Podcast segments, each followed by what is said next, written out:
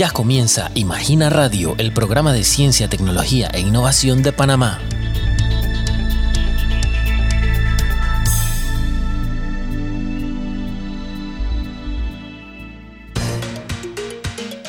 Estimados oyentes, reciban un cordial saludo. Esta semana conoceremos algunos proyectos que se realizan en Panamá en un campo tan particular como lo es la arqueología subacuática, incluyendo un inventario de naufragios en las costas del Atlántico y Pacífico panameño desde tiempos de la colonización.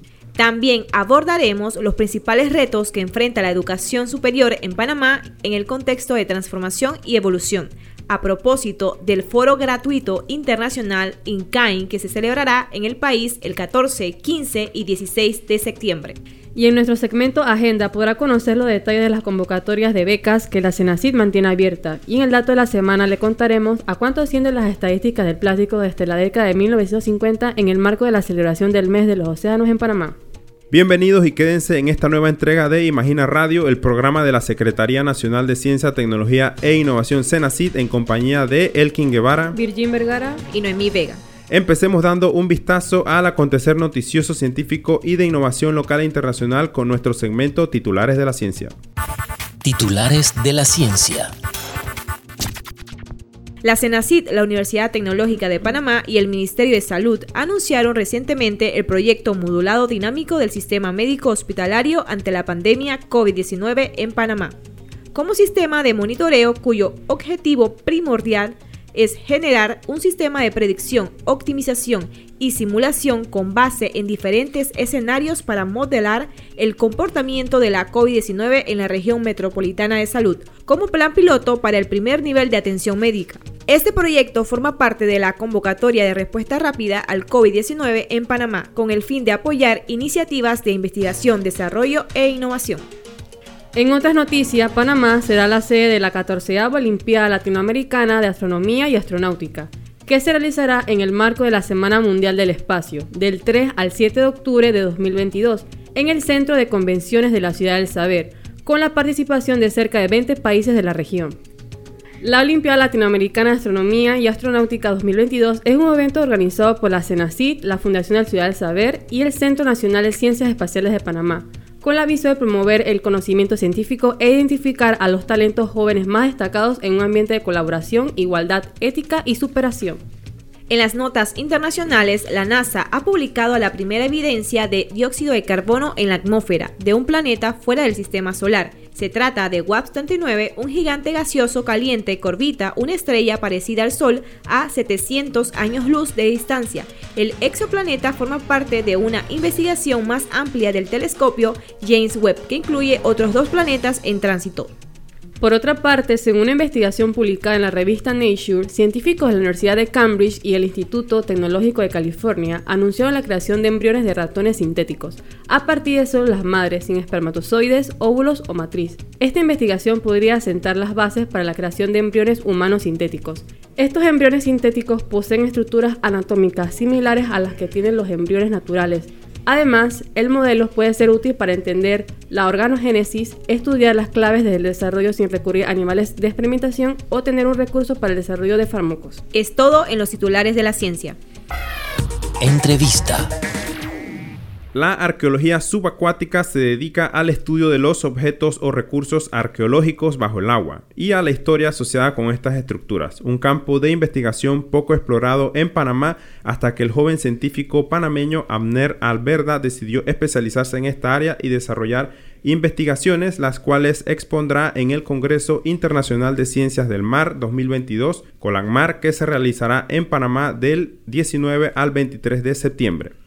Amner ha investigado, por ejemplo, un centenar de posibles yacimientos arqueológicos acuáticos en el país, producto de los naufragios desde los tiempos de la colonización. También ha sido parte del Consejo Consultivo de Patrimonio Subacuático de UNESCO, fue becario de la CENACID y actualmente estudia un doctorado sobre esta especialidad en España. Amner, gracias por participar en Imagina Radio.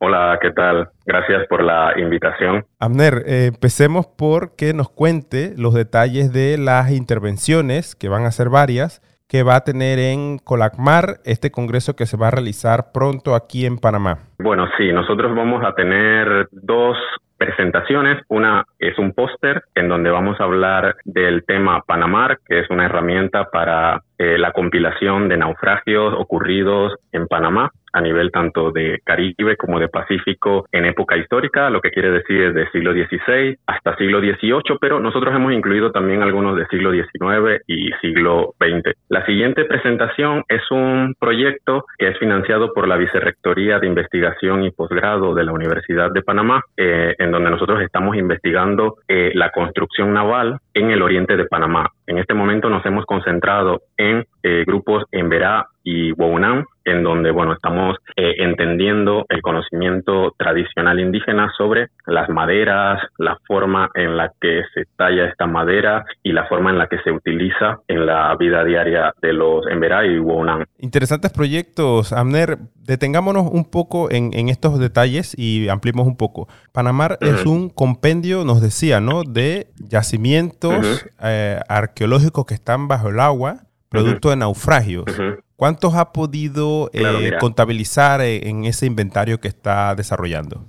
Bueno, mira, eh, nosotros estamos recopilando tanto información histórica, lo que quiere decir que son documentos históricos y que no estamos seguros si estos naufragios han dejado algún tipo de evidencia debajo del agua y también de yacimientos que han sido eh, localizados, ya sea por temas fortuitos, de gente que lo haya localizado o también de investigaciones eh, arqueológicas que no hemos hecho nosotros a través de la, de la Universidad de Panamá, que es donde yo trabajo, sino a partir de otras investigaciones externas, sobre todo de eh, de investigaciones extranjeras. Panamá es una base de datos muy sencilla en donde se incluyen tanto digamos, sistemas de información geográficos que tienen que ver con la localización eh, de zonas potenciales, eh, digamos que a través de la lectura de mapas, nosotros y también de los documentos históricos podemos documentar temas sobre navegación prehispánica, también sobre la navegación de época eh, colonial y también el tema de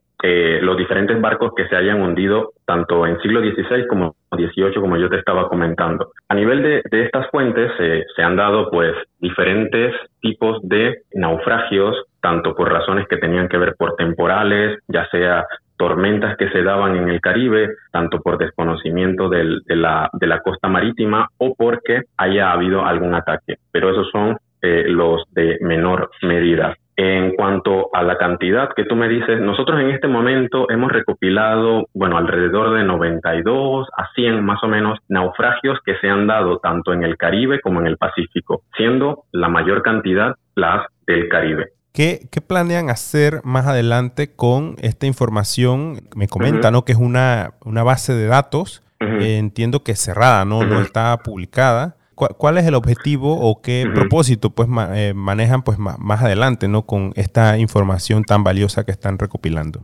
Bueno, mira, nosotros estamos trabajando en este momento a través de un fondo de la Universidad de Panamá para poder volcar parte de esta información en una página web. Y por otro lado, también lo que, lo que queremos hacer es un proyecto en, en la bahía de Portobelo, que es la zona como más interesante, eh, de mayor cantidad de naufragios que pueden eh, darse en esta en esta zona, o sea, en la zona del Caribe de Panamá, la zona con mayor cantidad de naufragios es la bahía de, de Portobelo y así pues documentar in situ, o sea, es decir, haciendo eh, inmersiones y viendo qué cantidad de naufragio o de objetos arqueológicos realmente hay y dónde están ubicados y en qué estado de conservación. Porque de esta manera uno puede determinar nuevas preguntas de investigación, hablar sobre, eh, por ejemplo, en el siglo XVI se estaban dando más naufragios, dependiendo de los tipos de objetos arqueológicos que encuentres, cuál era la tecnología eh, naval, porque nosotros siempre documentamos esto a partir de fuentes históricas, pero las fuentes históricas a veces tenían unas maneras de exagerar eh, las situaciones y que eh, los yacimientos arqueológicos nos pueden dar nuevas pistas de lo que realmente estaba ocurriendo en un momento determinado.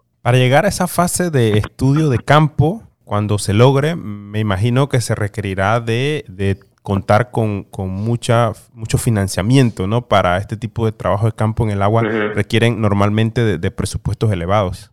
Sí, bueno, mira, nosotros en este momento tenemos escrita un proyecto de investigación eh, para presentar ya sea a la Universidad de Panamá o a la Secretaría eh, Nacional de Ciencia y Tecnología, que también podría eh, sufragar este tipo de proyectos. Cuando hablamos de arqueología subacuática, pues el tema de, lanchas, el tema de instrumentos de detección remota, que, bueno, que son los primeros pasos para llegar a una prospección ya eh, con buzos, requiere de, presupuestos y que es uno de los problemas que siempre nosotros tenemos en arqueología subacuática, el tema de los financiamientos.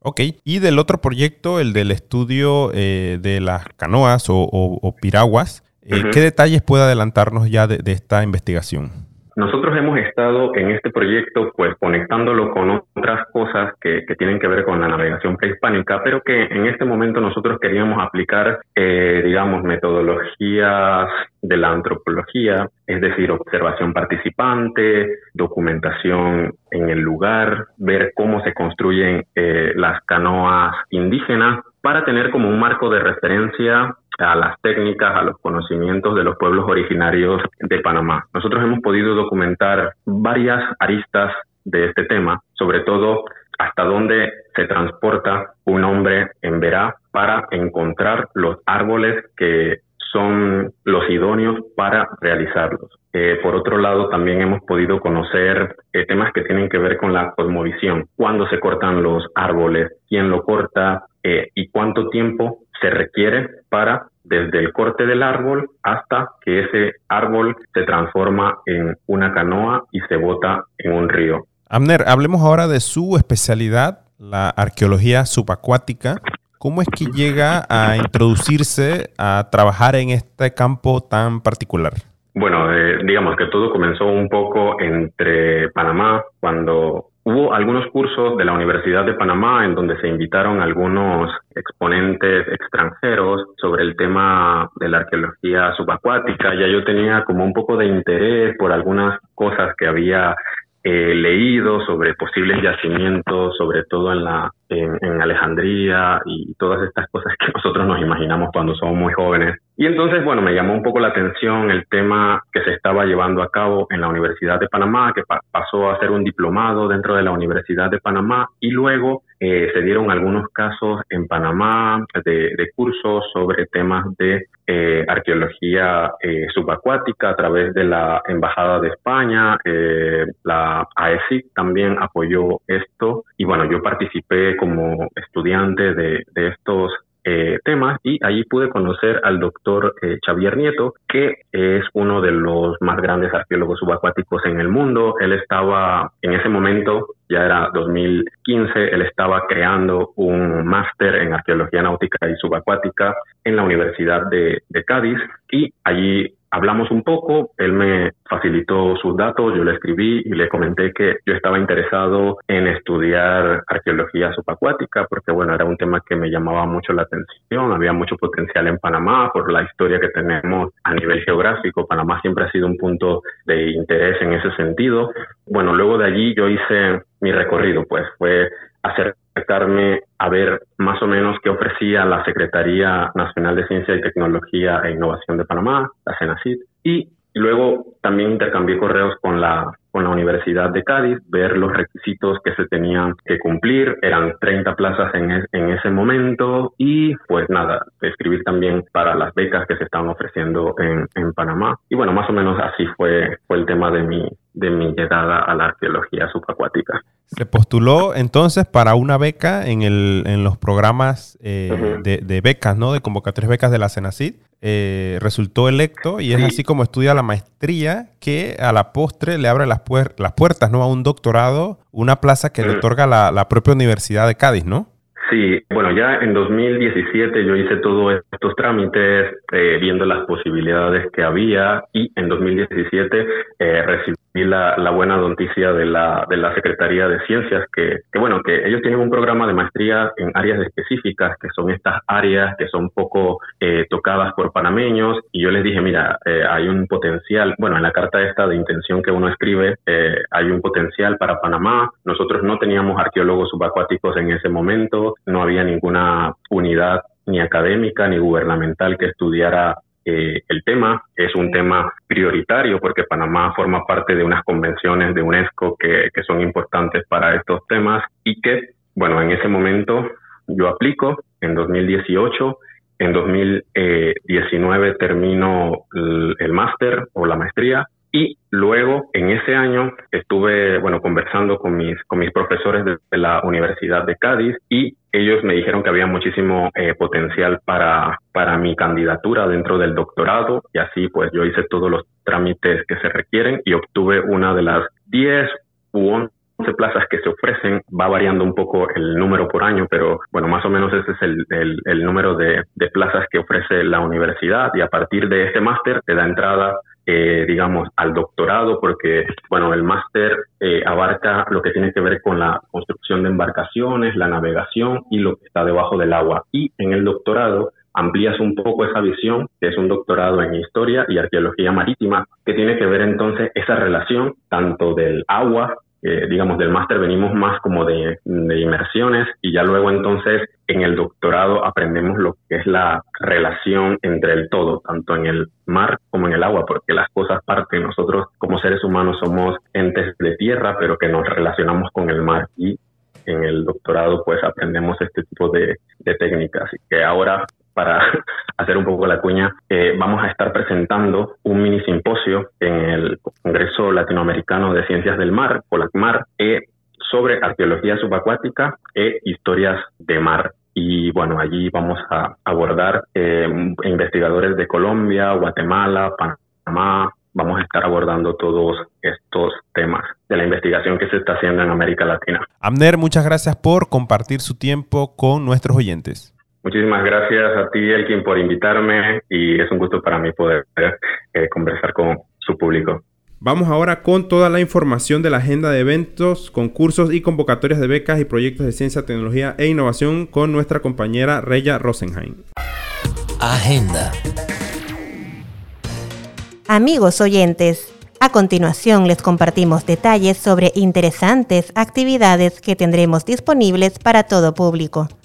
La CENACIT anuncia el programa de jóvenes científicos para el año 2023. Se trata de una oportunidad dirigida a jóvenes estudiantes panameños pertenecientes al sistema educativo nacional que cursarán entre octavo a duodécimo grado en el año 2023 y que desean realizar investigaciones científicas. Tiene plazo de entrega de propuesta hasta el 27 de octubre de este año. Para consultas, escriba a jcientíficos.cenacit.com .gov.pa. Aún estás a tiempo de aplicar a la convocatoria de doctorado en Ciencias Sociales 2022. Este programa se orienta a personas de nacionalidad panameña con grado de licenciatura o maestría interesados en realizar estudios de doctorado en las áreas establecidas en la convocatoria o que ya se encuentra estudiando un doctorado en centros de estudio de excelencia en el extranjero. La convocatoria está abierta hasta el 30 de septiembre. Amigos oyentes, la CENACID les invita a aplicar en el concurso para el logotipo del Centro de Investigación y Producción en Ambiente Controlado CIPAC AIP, el cual está dirigido a panameños mayores de 18 años interesados en crear un símbolo gráfico que identifique visualmente al CIPAC AIP. Para más información visite concurso logotipo. Recuerde que para conocer las convocatorias públicas abiertas debe ingresar a la web www.cenacit.gov.pa slash convocatorias.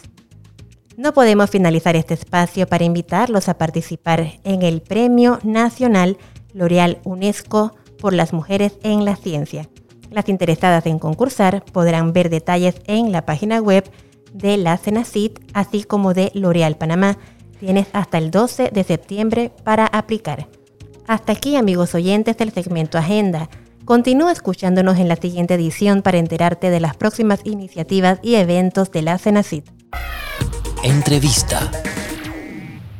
La educación superior en Panamá enfrenta una serie de retos en medio del proceso de transformación y evolución que experimenta el sector, aspectos cruciales que serán ampliamente abordados durante el foro internacional InKind que se realizará del 14 al 16 de septiembre en sesiones gratuitas, virtuales y presenciales. La ingeniera Adriana Angarita, experta en educación superior y organizadora del foro, nos visita para contar más sobre el propósito de este evento y los detalles de su programación de presentaciones. Gracias a ustedes, muy contenta de estar acá para llevar esta información importante a su audiencia que estoy segura que va a ser de mucho interés. Perfecto, ingeniera. Bueno, empecemos por que nos comparta la meta o propósito que persigue el foro InKind que se celebrará del 14 al 16 de septiembre en forma virtual y presencial. Así es, pues mira, una, uno de los espacios importantes de reflexión que hemos llevado adelante para entender un poco nuestro contexto eh, es que nos hemos dado cuenta que hay voluntad.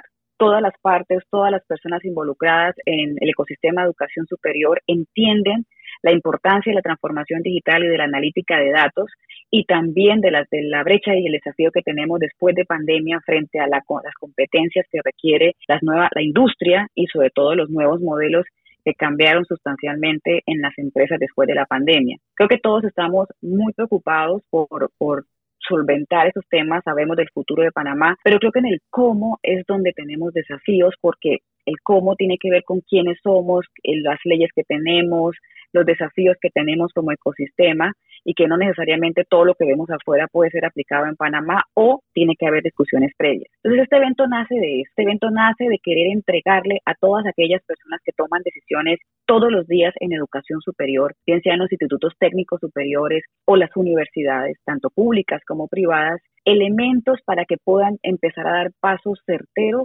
hacia estos conceptos importantes en Panamá, porque traemos mensajes muy puntuales muy aplicados de quienes lo hacen muy bien en otras latitudes de Latinoamérica, pero tomando en cuenta nuestro contexto, nuestros desafíos, nuestra legislación y que realmente tengamos de parte de ellos una orientación sobre cómo hacerlo.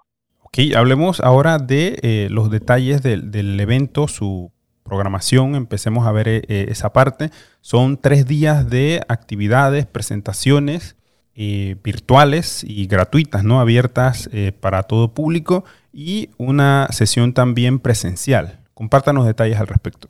Así es, tendremos dos sesiones eh, que están, serán virtuales, gratuitas, a todas aquellas personas que se quieran conectar, que tengan cargos administrativos o cargos como jefes, coordinadores, en cualquier departamento o unidad de un instituto técnico superior o de una universidad que quieran conectarse de 8 de la mañana a aproximadamente 1 de la tarde a través de nuestra plataforma Zoom. Va a ser muy sencillo, solamente deben inscribirse y, van a poder acceder a estas dos sesiones virtuales.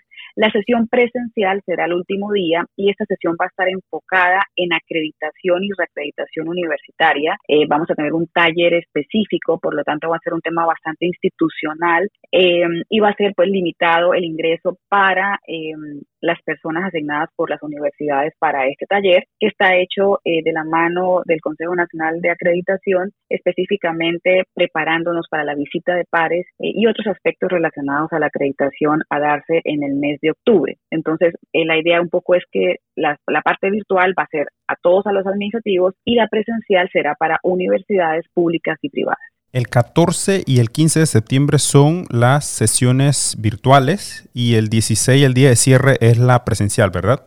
Así es, correcto.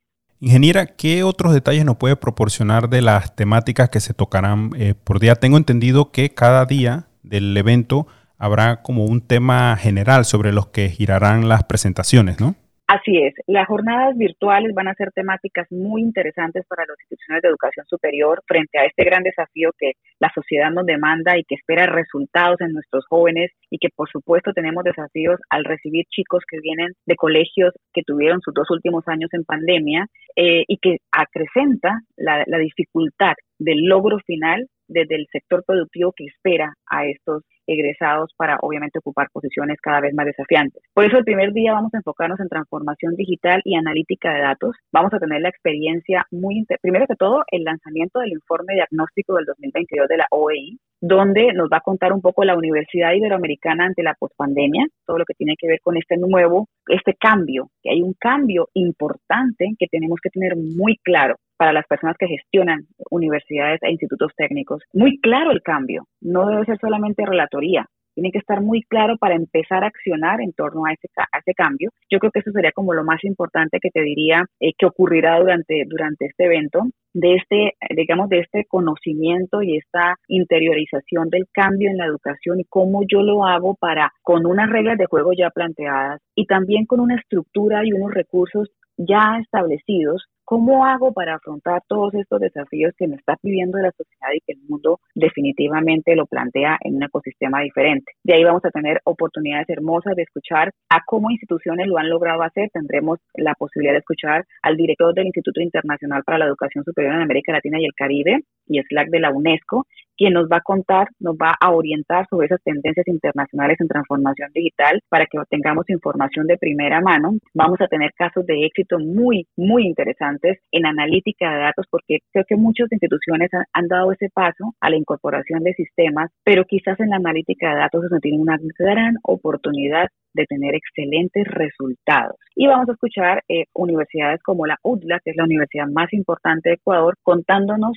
este aspecto de análisis de datos, cómo lo han trabajado ellos y un caso de, éxito donde nos permiten entender qué áreas se pueden trabajar y qué significa trabajar finalmente con datos. También tendremos al, al TecMilenio, la universidad más importante de México en educación virtual, que están diseñando experiencias híbridas sumamente interesantes, tomando en cuenta los datos y también desde la perspectiva del estudiante. Más allá de la académica, la perspectiva del estudiante es un caso muy bonito para entender un poco sobre este proceso. También tendremos la presentación de qué significa compartir datos en este concepto de estrategia institucional desde la experiencia maravillosa de la CEO de BenchLab, quien es una empresa que se ha encargado de trabajar con los datos que existen en Colombia y nos cuenta cómo, qué pasa cuando simplemente yo comparto mis datos y cómo se devuelve ese beneficio eh, de haberlos compartido en resultados de la, de la institución. Y finalmente cerraremos con un panel de expertos donde estaremos abordando este concepto de gestión basada en datos en Panamá, si realmente es una realidad palpable, cómo lo hacemos con una mesa redonda de alto nivel que estará conformada por la ministra de Educación, el rector, eh, un rector de la universidad privada, el rector José Alberto Nieto de la UNICID, muy posiblemente con el ingeniero Oliva o una persona de la IG. También tendremos a un multilateral con nosotros, posiblemente de Naciones Unidas, y este, también tendremos a un rector de universidad pública que vamos a estar discutiendo un poco cómo hacemos esta gestión basada en datos. Ingeniera, ¿dónde pueden las personas ver todo el calendario completo con todas estas presentaciones y los detalles de hora y demás? Y para también para anotarse, ¿no? Para participar, registrarse.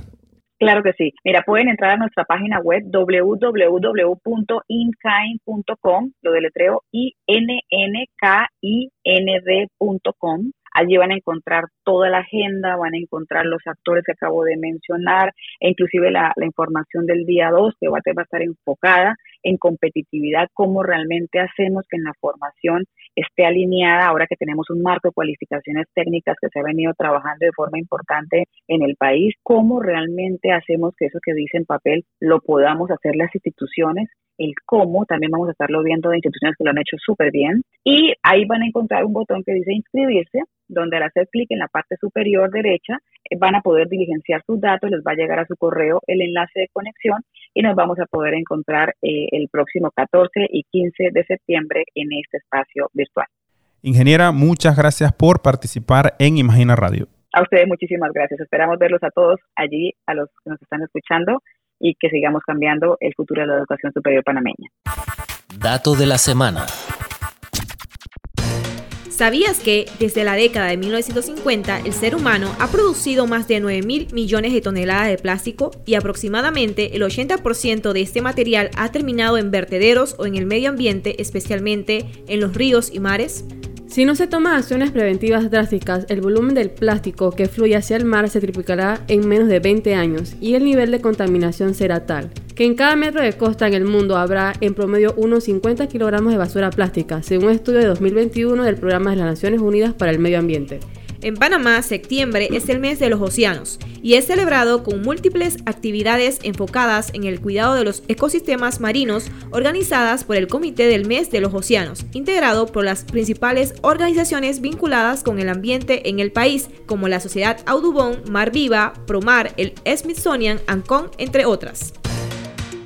Si quiere estar al corriente de toda la actualidad científica, tecnológica y de innovación, únase a las redes sociales de la Cenacid.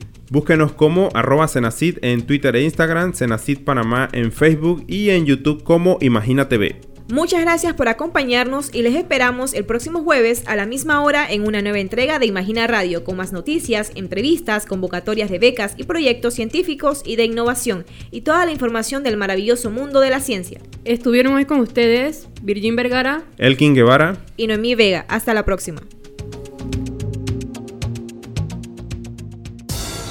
Gracias por haber sintonizado un nuevo episodio de Imagina Radio. Hasta la próxima.